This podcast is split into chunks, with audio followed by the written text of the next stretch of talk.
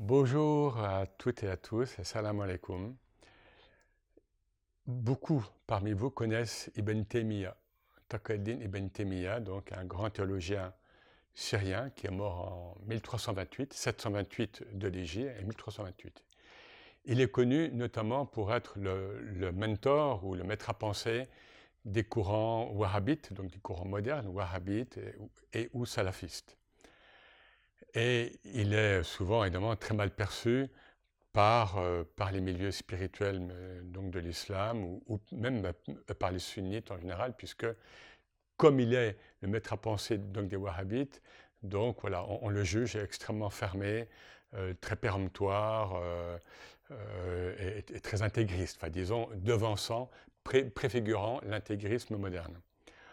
Or, or, il faut avoir lu Ibn Taymiyyah qui était d'abord euh, soufi, il était lui-même qadiri. Nous avons euh, fait des travaux, euh, donc des collègues aux États-Unis, en France et, en pays musulmans, bien sûr, et moi-même, sur le rattachement donc d'Ibn Taymiyyah. Il était qadiri, il était rattaché à la tariqa qadiriya. Mais ce n'est pas ça que, que je vais développer.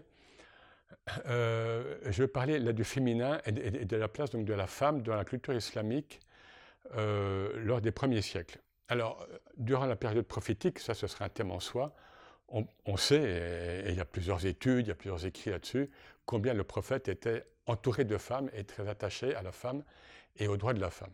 Je passe parce que ce serait encore une fois un thème en soi. Ce qu'on sait moins, c'est que euh, la place de la femme, elle s'est estompée euh, après, notamment déjà avec, avec Omar, avec Sayyidina Omar, hein, le deuxième calife, qui n'avait pas du tout le même rapport à la femme en général que le prophète. Et puis après, bon, voilà, les juristes, euh, qui, étaient souvent des hommes, ont, fait en sorte que la place de la femme euh, s'estompe dans la sphère publique.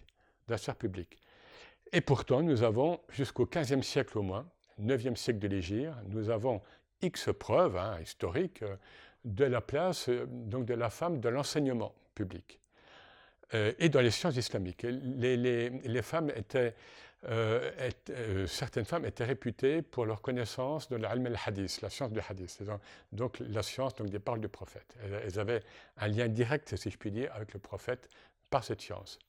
Et là, nous sommes à, Damas, du vivant d'Ibn Taymiyyah, donc, vers l'an 1300, et euh, Ibn Taymiyyah entend, donc à plusieurs reprises, une femme qui s'appelle Fatima bint Abbas, qui, euh, qui enseignait sur un mimbar, quoi, en chair publique, en turbané, en turbané, dans une grande mosquée, devant un parterre notamment d'hommes. Ibn Taymiyyah, il, il, en témoigne euh, par écrit, il nous dit cette femme dit des choses vraies, intéressantes, bon, c'est pertinent, hein, donc au, niveau euh, théologique, etc.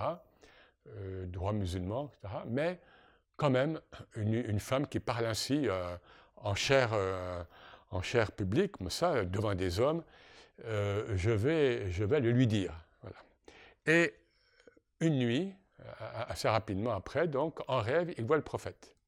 Ibn Timiya voit le prophète qui, lui dit c'est une femme sainte. Elle est, ou pieuse, enfin, c'est une femme authentique laisse-la. Et là, ce qui est intéressant, c'est que Ibn Taymiyyah va écrire. Voilà, j'avais cette idée, cette opinion, voilà ce que je voulais faire et, dire à cette femme. Et une nuit, enfin la nuit, j'ai vu le prophète en rêve qui m'a dit laisse-la, c'est une femme authentique, sainte, etc. Et le fait qu'il l'écrive, parce qu'il a très bien pu euh, euh, cacher euh, cette, ce rêve ou cette vision du prophète. Euh, et non, il l'écrit. Donc ça vous montre combien même des personnages aussi réputés intransigeants euh, qu'Ibn on voit dans quelle culture islamique on était. Et on voit, hein, par là, c'est une anecdote parmi beaucoup, on voit comment euh, la femme avait encore à cette époque un rôle dans l'éducation des hommes, enfin des hommes et des femmes. N'oublions pas, et, je finirai là-dessus, que Rabia el-Adawiya, qui est beaucoup plus tôt, hein, elle est morte en 801, donc d'Irak, était appelée par les grands hommes musulmans de l'époque, euh, Bishr al-Hafi, Sufyan Thawri, Ahmed ibn Hanbal, elle était appelée Taj et Rijal. Taj et Rijal, c'est-à-dire le, diadème, la couronne des hommes de Dieu. Parce qu'en islam, la sainteté n'est pas sexuée. Ibn Arabi le dit avec force, et, d'autres, euh, la sainteté, dans tous ces degrés. Donc la réalisation spirituelle n'est pas du tout liée au sexe masculin ou féminin. Merci à vous.